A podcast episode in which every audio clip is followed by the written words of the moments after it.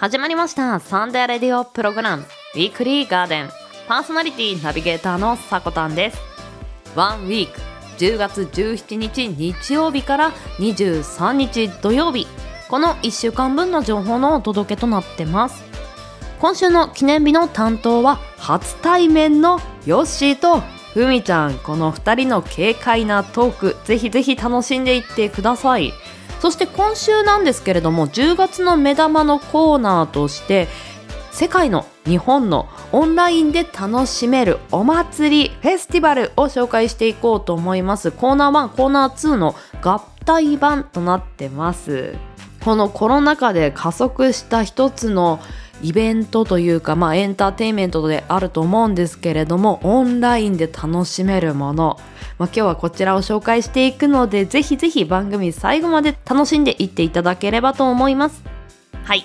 こんにちは。週末週明けいかがお過ごしでしょうか？だんだん秋の色もね本当に深くなってきて少し肌寒いなという地域多くなってきたのではないでしょうか。この時期ねとても体調管理ってあの難しく感じる人もいると思うんですけどぜひぜひ本当にねあったかいもの体を温める温活が免疫力のアップにつながると思いますので運動もそうですしあったかい食べ物やお風呂に入るとかねそういった形でリラックスを取り入れていっていただければなとも思うんですがまあこんなちょっと肌寒くなった時期何のお話をするのかといえばそれは心が寒くならないかいとねちょっとツッコミを受けそうなんですけれども反省についてね今日はちょっとオープニングトークをお話ししていこうかなと思います。皆さん日々反省してしまいませんか？急なね横やりにうってなってる人も多いかもしれませんがまあこの反省って私は結構反省しがちなタイプだなとあのフィードバックして次に生かすっていうところなんですけれども反省の矢印の向き方によってあのうまくいく時もあれば悪く転がってしまう時もあるというね本を読んで、まあ、今日はそのお話をしていこうと思ってたんですけれどもこの反省の仕方というのが意外とちゃんと学んでないというか反省の仕方ってしっかりどういう風にするって誰かから教わったりってなかなかないですよね。自分でなんとなく反省してでなんかなんとなくやるみたいな。ここ意外とイメージトレーニングの部分もあって例えば反省する時って何かここが悪かったなっていうところを頭で何度も再生してこうならないようにこうしようのところのこのこうしようの部分を意外と何回もイメージトレーニングしてないと最初にミスをした自分の方の映像ばかりを頭に浮かべてしまうと頭で浮かべたことに対して人間って結構やりがちなんですよ。なので同じミスを犯してしまうこの話を聞いた時にあるって思う人結構多いと思うんですけど。なので反省の仕方ってどうするかっていうともちろんあここもうちょっと伸ばしたいなとその伸ばしたいなの先を完全にイメージ作りをしてそこを何度も脳内再生させることやむしろ自分がここはうまくいったなという瞬間にうっとりすることっていうのが意外と次もそれができる糧になったりするんですよね。日本人って生真面目な人が多いのでちゃんと心に負担をかけて反省してしまう人って多いと思うんですがそこを一歩踏み出してプラスのイメージまで持ってそれを何回も再生して次に挑むっていうのはいいのかもしれません。今日はね反省についてオープニングトークお話しさせていただきました。皆さん反省うまくできてますか？では。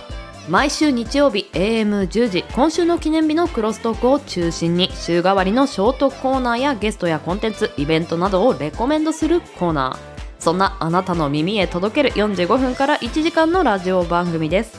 音声配信アプリスプーンスタンド FM インターネット視聴サービスのポッドキャスト YouTube さまざまなプラットフォームで配信中。提供はウィークリーガーデン制作部およびサコメン有志にてお届けしております。それでは今週もウィークリーガーデンオープン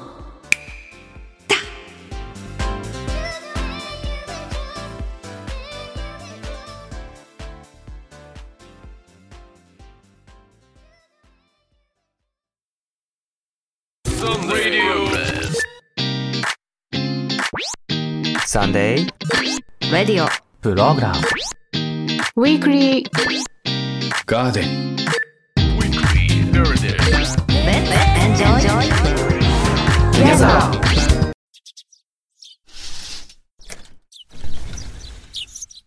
さ、今日は何しよっかな？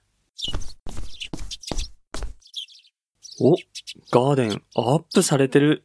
なのは、エノスイクラゲの日でございます。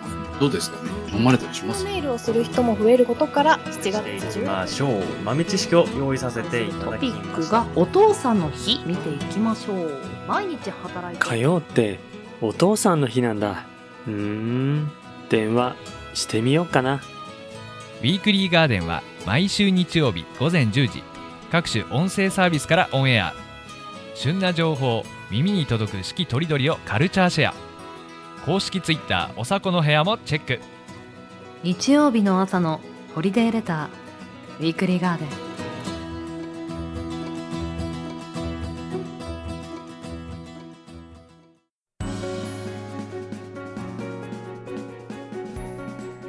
10月17日日曜日から10月23日土曜日今週の記念日ですこちらは一般社団法人日本記念日協会のホームページに記載されている協会に登録された記念日を紹介していきます今週全体の項目数は57項目でした担当はヨッシーとふうみです。よろしくお願いします。すいや初クロストークとなりましたねそうですね。初めましての組み合わせは最後ですね。あ私もそうですちょっと安心しますねそう思うと。緊張してます？いやもうね地蔵さんの回でも同じこと言ったんですけど今ド緊張の極みでちょっと手プルプルしてますもん、そうなんですね。うん、えしてないんですか？してなくって。う、ん。あの、収録前に緊張が解けるおまじないをかけてきたんです。ほうほうほう。どんなやってみます？あはい。ぜひぜひ。じゃあですね、手のひらに漢字で人という字3回書いてはい。飲み込んでみてください。はい。人二人三人。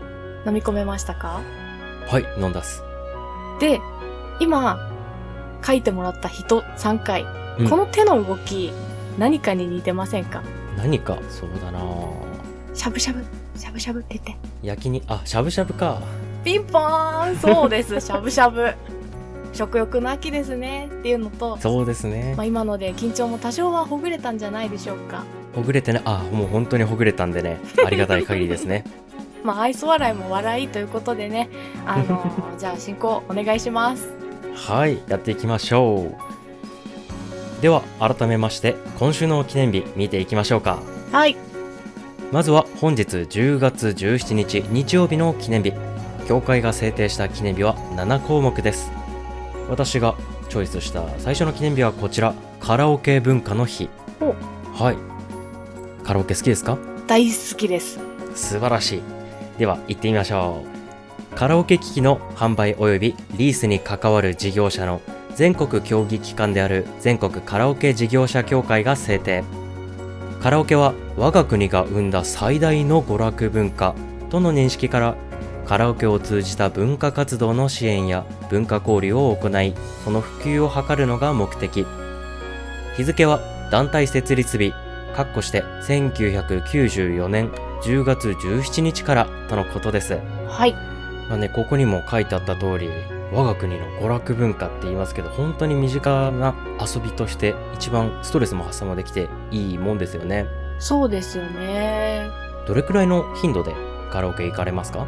最近はあのー外にあまり出れない期間だったので、うん。全然行けてなかったんですけど、うん。私結構カラオケ好きな方でして。あの、多い時だと週1とかのスパンで行ってましたね。すごいなぁ しかも一人で。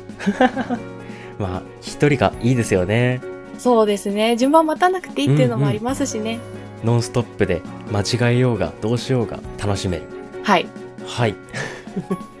まあ私もカラオケは好きなんですけどね。いかんせんデブ賞とあとはこのコロナ相まってなかなか最近行ってないんですけどもね。はいはい。ワクチンを2回接種したんでそろそろ行ってみようかなと思います。はーい。はい。続きまして10月18日月曜日の記念日。協会が制定した記念日は6項目です。次の記念日はこちらを用意しました。世界ウェーブストレッチリングの日。うーん。うん行ってみましょう。NPO 法人日本ウェーブストレッチ協会が制定。体をほぐす伸ばす鍛えるが同時に行えるウェーブストレッチが体感できる。ウェーブストレッチリングかっこして全リングが同法人の理事長である牧直弘氏が開発したことを知ってもらうとともに活用することで世界中のより多くの人に健康になってもらえるのが目的。日付は2005年10月18日に欅のウェーブストレッチリングが日本で発売されたことからとのことですおー。うんこのほぐす伸ばす鍛えるって出ましたけどまずこのウェーブストレッチリングって使ったことありますかね？ないですね。あまりストレッチしないんですよね。あんまりしないですか？はい。うん私はねこの道具を使ってストレッチすることは少ないんですけども、はい。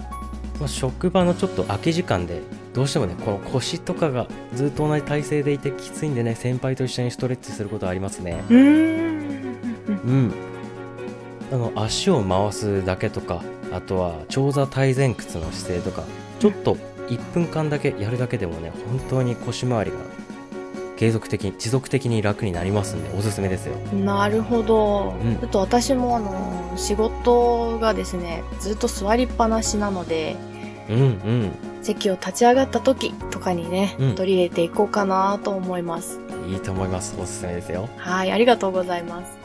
いえいえ。ではでは続きまして10月19日火曜日の記念日。協会が制定した記念日は16項目です。はい。はい火曜日の記念日はこちら。TOEIC の日をチョイスしました。英語好きですか？大学の時に一応、英語関係のところにはいましたが、それ以上は聞かないでください。はい了解です。気になった方は個別にパーソナリティに聞いてください。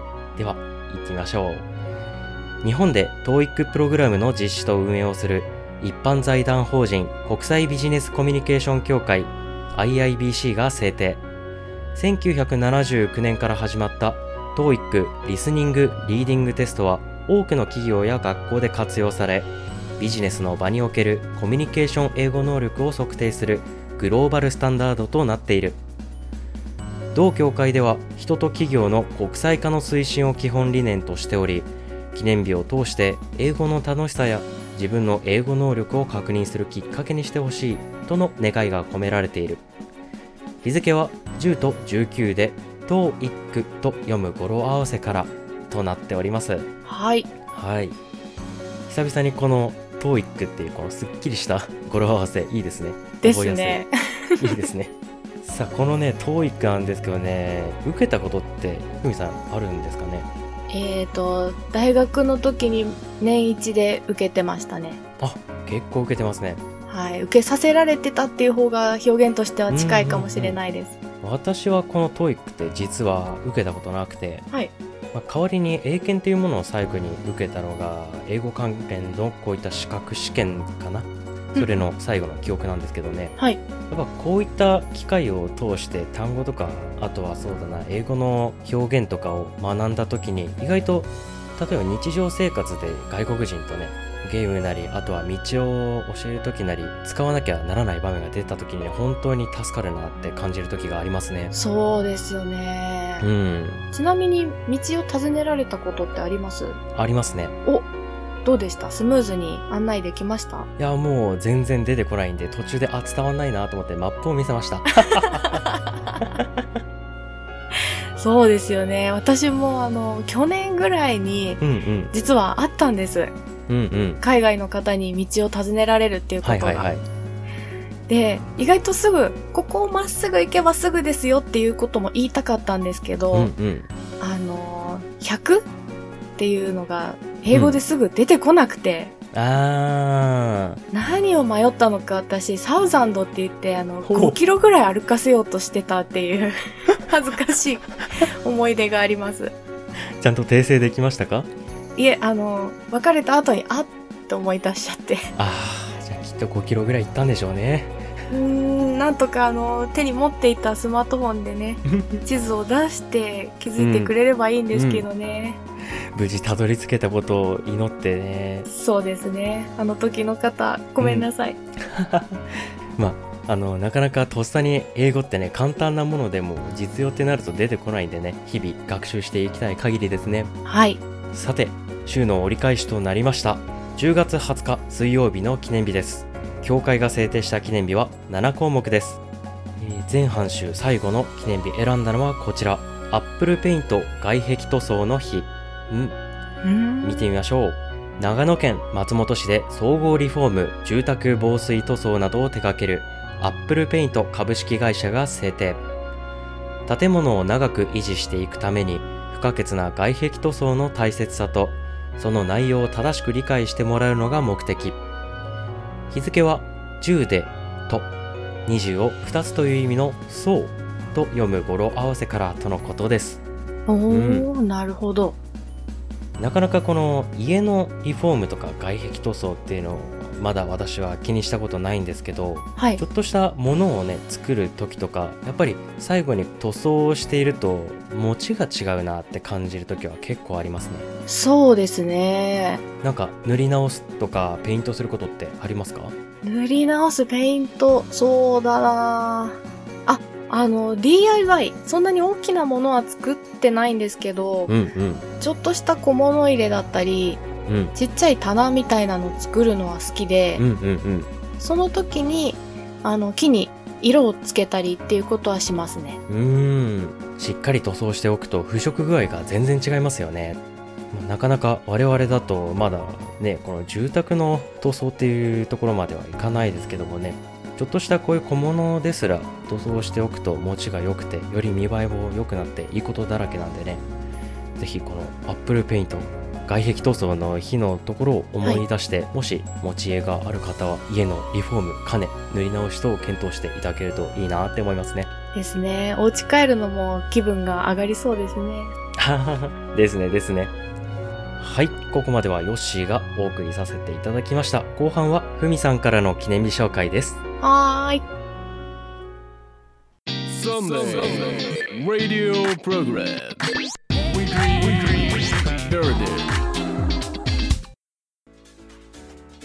さて、ここからは私、ふみがお話ししていきたいと思います。はーいまず、10月21日木曜日の記念日です。協会が制定した記念日は6項目と、その他の記念日1項目ありました。その中から私が選ぶのは、こちら、バックトゥーザリサイクルの日。循環型社会を目指して、リサイクル技術の開発や、リサイクルの仕組みの提案などを行う日本環境設計株式会社が制定。映画バックトゥザフューチャーでゴミを燃料にした車型のタイムマシンデロリアンが到着する未来が2015年10月21日であることからその10月21日をゴミがゴミでなくエネルギーに生まれ変わる日としてこの名称の記念日とした2015年の第1回の記念日には古着をリサイクル技術によって投下しバイオエタノールに変えた燃料で映画仕様のデロリアンの走行イベントを映画会社の NBC ユニバーサルと共同で開発したんだそうです。はい。ちょっと難しいお話かもしれないですがうん。要は着なくなった洋服を回収して、うんうん。えー再利用しようという会社さんなんですね。着なくなった服ってヨッシーさんどうしてます？そうですね。12年ぐらいはとりあえずタンスの奥底にあってあるタイミングを持ってまとめてはい捨てちゃいます、あー捨てちゃうんですね捨てちゃいますねなるほど。いやーその思い切り羨ましいです。まあこうしてあの回収してまた新しい衣類を作るなんていう仕組みを今日知ることができたので、あのお近くにねそういうシステムがあるところがあればぜひご利用してみてはいかがでしょうか。いいですねはい。という、えーバックトゥーザリサイクルの日でした。さて、花金の10月22日金曜日の記念日です。協会が制定した記念日は全部で9項目ありました。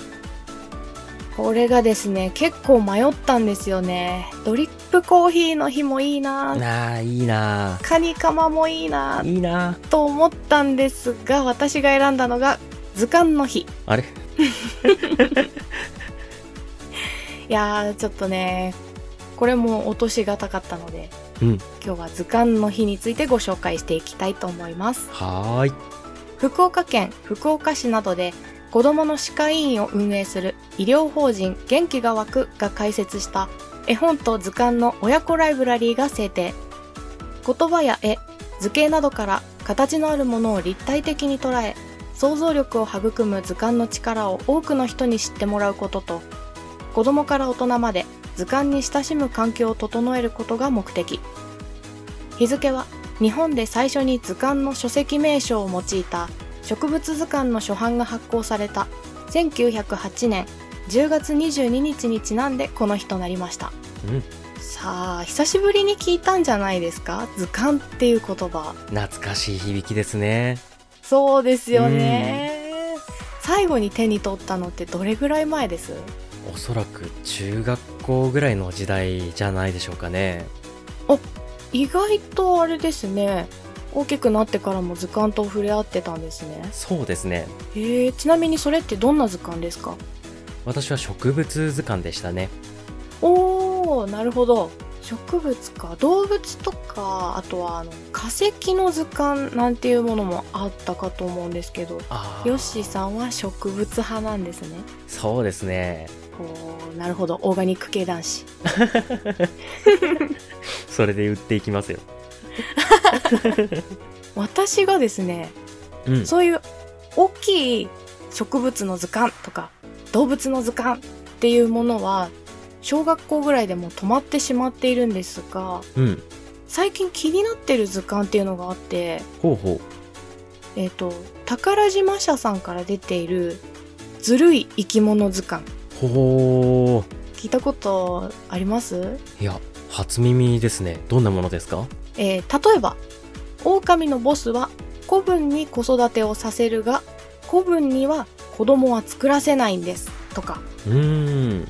動物のずるいところをピックアップした図鑑なんです。へえそうなんです。で結構図鑑ってリアルな写真を使ってあの文章で説明をするとかってあると思うんですけど、このずるい生き物図鑑って動物がちょっとポップなイラストなんですよ 絵なんですねそうなんです。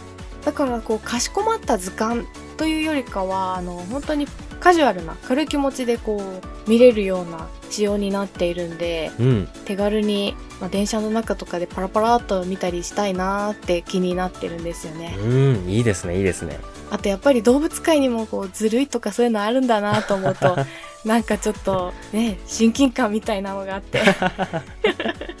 うちらだけじゃないんだなってね。そうそうそうそう。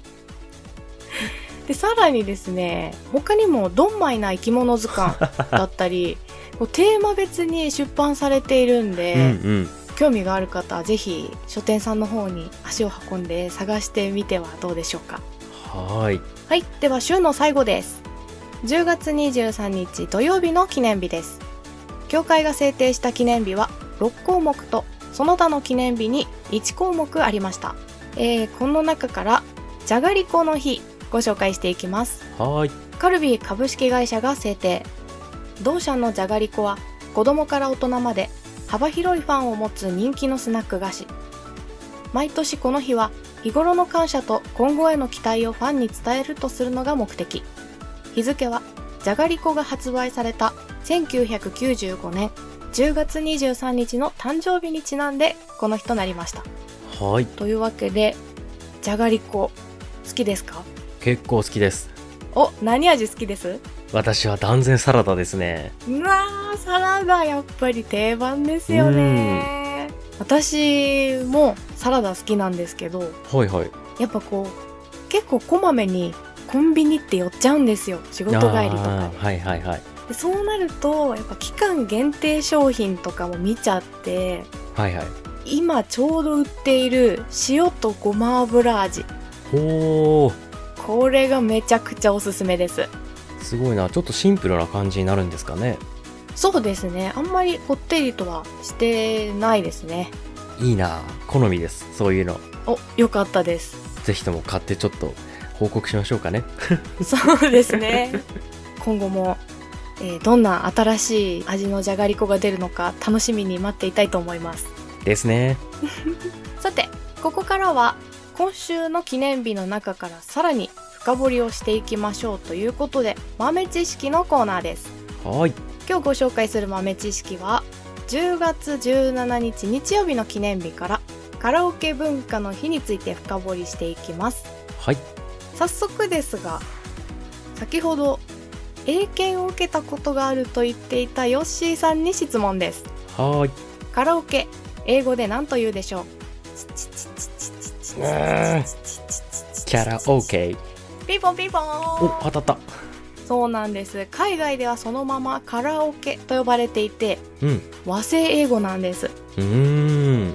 もともとはバンドマンの中で歌手抜きで練習する際にカラオーケストラ空っぽのカラにオーケストラっていう風に呼んでいた俗語が略された言葉なんですって。へえでそんなカラオケの歴史なんですが1950年から1960年にかけて一部の喫茶店でバンドの生演奏に合わせてお客さんが歌うという歌声喫茶が流行したのが元となっているんです。うんうんうん。最初はバンドの生演奏だったんです。へえで1970年にバンドマンの井上大輔さんが8ジュークというジュークボックスを開発してスナックなどの飲み屋さんに設置してそれが普及していったという流れなんですおねー。スナックで歌を歌うとかってご経験あります？あー結構ありますね。おそうなんですね。はい。なんか金額とかってどうです？覚えてますか？そうだな。大体どこもイメージとしては1曲100円200円もしくは歌い放題をつけるなら2000円プラスするよくらいで。なるほど。一応当時も5分で100円くらいの金額設定だったんで、うんうん。あんまりそのあたり今も昔も変わらないですね。そうですね。で現在は誰でも手軽に使えるカラオケ屋さんの電目の形になったんですが開発したのはミシンの製造がスタートで今はプリンターで有名なブラザー株式会社なんです。え？知らなかった。そうなんですよ。ミシンとプリンターを作っている会社がカラオケの電目まで作ってくれたんですね。へえ さあさあさあそんなカラオケなんですけれどもカラオケ屋さん行った時に店員さんから「ダムと JOYSOUND どちらにしますか?」って聞かれませんか？あ聞かれますね。あれどっちで答えてます？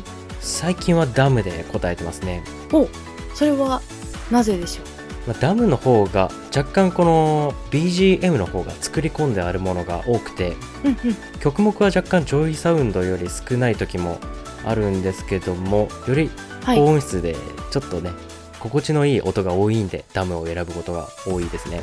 おーすごい。さすがですね。ちょっとここからはダムと JOYSOUND の違いについてご説明します。はい。まずヨッシーさんおっしゃる通りダムの方が高音質なんです。おおそうなんです。で JOYSOUND はダムと比べて音質は低いと感じられる方多いかもしれないんですがその分楽曲数が多いんですね、うんうん。でそして、えー、ともう一つダムのいいところなんですがなんとついにカラオケの電目でも AI アシストができるようになってるんです。えー、そんなの出たんですか？はい。すごいな。すごいですよね。あのマイクに向かって「OK ダム」と話しかけると歌手と曲名をどうぞっていう風に画面にあの文章が出てくるんです。へえでそのまま歌手と曲名を言うと,、えー、と予約をしてくれるっていう機能なんです。すげえ時代感じますね。すごいですようね、ん。なんかよく友達と行った時とかも全然電目回ってこないなみたいなことあったんですけどうんうん。この機能があるとねマイクからも予約できる。素晴らしい。でえーと採点機能についてなんですがダムも JOYSOUND もこちらの機能ついてるんですが、うん。実は JOYSOUND の方が採点は甘めなんです。あそうなんですね。はい。なので高得点を出して優越感に浸りたいという方は ぜひ JOYSOUND を選んでみてください。はーい。なかなかねストレスが溜まりやすい季節にもなっていますので対策することは対策をして楽しんでいただければなと思いますはい。では協会が制定した今週10月17日日曜日から10月23日土曜日までの記念日をご紹介いたしました。来週の今週の記念日の担当は私ふみとさこねえです。来ましたね。久しぶりださこねえ聞いてる？ガール使いいいですね。お楽しみに。はい。ここまでの担当はヨッシーとふみでしたまたまたねね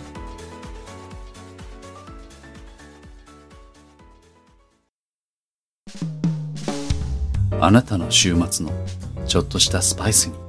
ウィークリーガーデン。おうち時間もアクティブに。日本で世界でオンラインフェスティバル。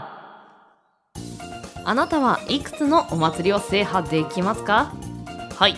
10月の目玉コーナーです。世界で日本でこの秋にお家で参加できるオンラインでも楽しいお祭りを紹介していきます。オンラインフェスティバル参加されたことある人は挙手。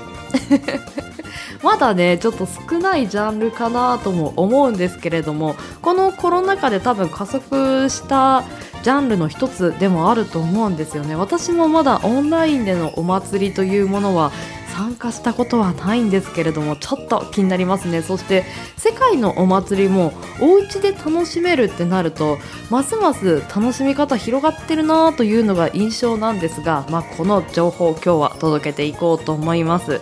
では早速本日10月17日に行われるお祭りなんですが小室井祭り。聞いたことある方も多いですかね。とってもね綺麗ですよね、まあ、このお祭りなんですが事前予約が必要で Zoom を使用してあの参加というかその光景が見れるそうです。まあ、内容としてはタイのチェンマイで毎年行われているお祭りでディズニー映画の「塔のラプンツェル」のモデルになりました。仏様への感謝や収穫祭などの意味を込めて灯籠を天に放っている様子はとっても綺麗ですよね。なんかこういったのがリアルタイムとかで見れたりするともうひとしおというかモニター越しでも感動しそうですよね。いやあのテレビ画面でもねよくその様子って映し出されているけどそれだけでもハッとしてしまいますからね。ますます臨場感があっていいのではないでしょうか。はいでは続いて11月7日にメキシコで行われているお祭りです。死者の日。なかなかね、あのーインパクトの強いタイトルなんですけれども、まあ、このお祭りも実はディズニーの題材にされているそうですね。ディズニー映画「リメンバー・ミー」のモデルになっているそうです。個人への、まあ、亡くなった人への思いを馳せ。語り合う日とされています。メキシコ全土で開催されていますが地域や人によって祝い方盛り上がり方は変わってくるそうです。このお祭りの様子がまたもや事前予約は必要なんですが Zoom を使用して見れるそうです。気になった方このタイトルだけでも引きが強いですよね。死者の日。メキシコで行われている弔い方といいますかね。なんとなくアイデアが欲しいな。なんとなくあなんか新しいこと見たいなっていう人にはおすすめなんじゃないでしょうか。18時から19時半までの開催予定となってます。11月7日です。気になった方はチェック。では続きまして韓国からのお祭りです。ソウル世界舞踏祭。り踊る方ですね。ぶどうではありませんよ。ぶどうですよ。このお祭りの名前私初めて知ったんですけれどもまあ期間としては昨日ですね10月16日土曜日から11月14日まあ丸々1ヶ月間ぐらいあの放送されているんですかね。こちらを見るのは YouTube のチャンネルや公式ホームページから動画が見れるそうです。でこのお祭りの概要なんですけれども私も初めて聞いたのでどんなお祭りなのかなと思ったんですが舞踏会の国際交流の先駆け的な役割を果たしているそうです。先駆者なんですね。じゃあ新しい踊り方とか、まあ、そういったオリジナリティとか個性とかがすごい際立つお祭りなイメージありますね。それもまあ見ていてねえこんなこんなみたいなね。そういうあの刺激的なものって面白いですよね。創作舞踏家に新しい創造的刺激を与え広い視野を持たせることと観客にはこれまで接することがなかった異色の舞踏公演をお披露目する機会が同時にあるそうです。なんかこれを聞いててお隣私今新潟に住んでるんですけれどもお隣山形県の赤川花火大会というものがあるんですがまあまあ、このコロナ禍で開催とかはね少しまだ把握まではしてなかったんですけれどこの赤川花火大会というのも全国の花火師さんが新評会といいますか新しい作品をお披露目する場所や審査の場所となっていて私それ見に行ったことあるんですけれども新しいものを見るのって本当に刺激的でとっても興奮したし面白いなと思ったのでこの踊りの方のしかも世界じゃないですか意外と面白いんじゃないかなとねちょっと興味を持ってしまいました。皆さんどうでしょうか？まあ、こういった形で結構オンライン上でもねお祭りって楽しめるんですよね。やっぱりねワクチンを2回打ったとしても絶対にかからないというものでもないのであの安全にしっかり楽しめるっていうのはしかも手間がかからないですからね移動の。ここからはサクサクっと世界のお祭り紹介していこうと思います。ドイツのオクトーバーフェスト。ほう。これは世界最大規模のビール祭りだそうです。ああビールの祭典いいですね。小さな屋台から東京ドームの9倍もの広さの会場でビールが飲み交わされる。すごい世界だ。見るだけで圧倒されそうですね。スペインではトマティーナ祭り。あーこれ有名じゃないですか？お互いに熟したトマトを投げ合い街が真っ赤に染まるお祭り。結構なんか普段相慣れないまあスペイン語とかをなかなか聞かないじゃないですか。そういった言葉を聞きながら見るっていうのもちょっと面白いかもしれないですね。意味わかんないこと言ってるんだけど。なんか楽しそうみたいな。面白そうだなーなんて思いましたはいそしてインドではホーリー祭りというものが開催されています。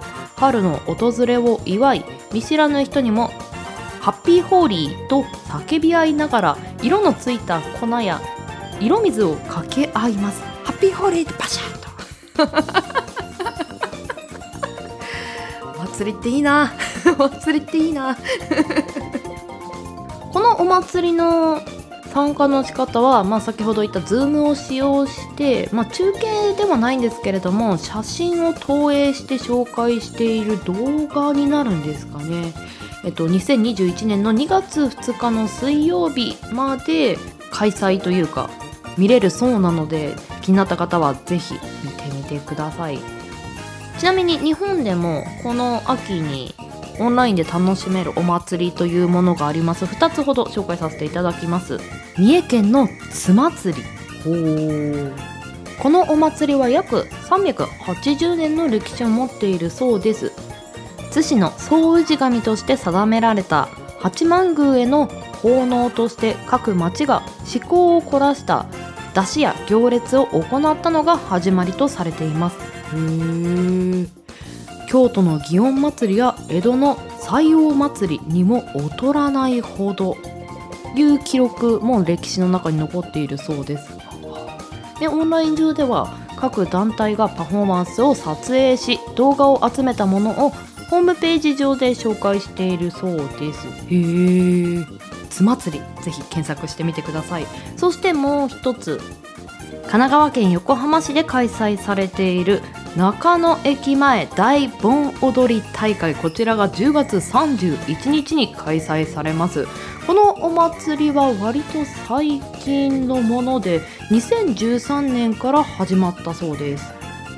この盆踊りなかなか面白くてですね過去のゲストとして TRF の d j k o さんや高橋洋子さんなどが来られているそうです。この高橋さんの方も残酷な天使のテーゼの盆踊り用の和太鼓アレンジ曲を歌ったそうです。面白いですよね。また2018年にはボンジョビの曲に合わせて踊っていたところがツイッターで拡散され話題になりました。なのであのボンジョビのボンをお盆のボンにしてボンジョビという造語がバズったそうです。まあ、こちらの様子もオンラインで配信予定中とはなっているそうです。現在あの更新された情報はないんですけれども昨年度オンラインでの配信が行われていたそうです。ぜひ気になった方はチェックしてみてください。はい本日は10月の目玉コーナー世界の日本のオンラインフェスティバル紹介させていただきました。皆さん気になった情報はありましたか？ぜひこの秋もお家でも楽しんでくださいね。ではエンディングへ参ります。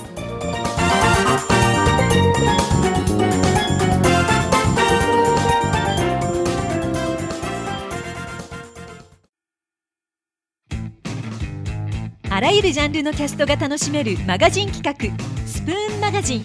略してスプマガ。各ジャンルのキャストを日替わりで楽しめる総合エンターテインメント番組スプマガ。ラジオバラエティ音楽声劇朗読などなど。総勢44名プラスゲストを迎えてお送りするアソートキャスト番組スプマガ。2021年2月1日創刊。いつでも君に寄り添い素敵な日になるようにページをめくればほらあなたの好きがここにある。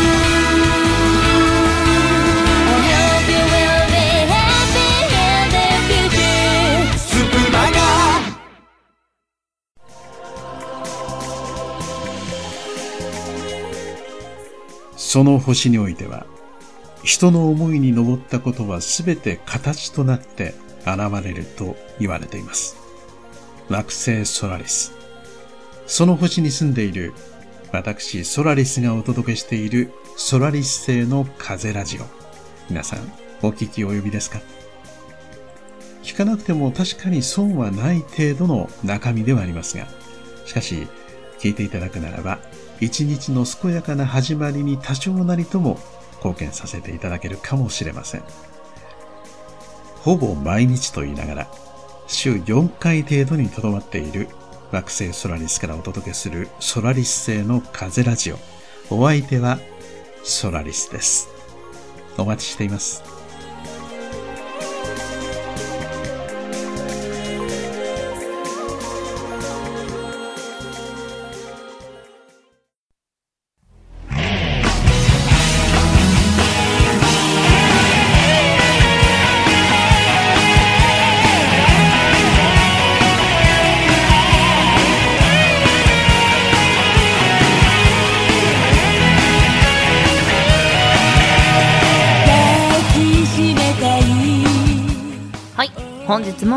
もクロージングのお時間です。ウィークリーガーデンシャープ 16CM の提供は2本音声配信アプリスプーンよりスプマガさんそしてソラリスさんのソラリス製の風ラジオの CM 流させていただきました。詳しくは番組公式 Twitter アカウント名おさこのお部屋にて発信してますので要チェック。さらに番組ではお便りを募集しています。Twitter アットマーク 4KTORIDORI 4KTORIDORI 四季とりどりの固定ツイートに投稿フォームが設置されていますのでそちらの方からお待ちしています。いや皆さん各地どうですか？寒さの方は私この番組でよく新潟県にね住んでいるというお話をするんですがまあ本当にもう秋めいてるっていうかむしろ冬の気配をちょっと感じてしまうほど寒いんですけれども北海道の方ではもう初雪も観測そろそろされる時期だと思います。いやー体調管理この寒い時期ぜひぜひ温活体を温めて気をつけてお過ごしください。では人生に花と緑を楽しむひとときを。ここまでのお相手はさこたんです。この番組の提供はガーデン製作部およびサコメン有志の提供でお届けさせていただきました。皆さんよきウィークリーを。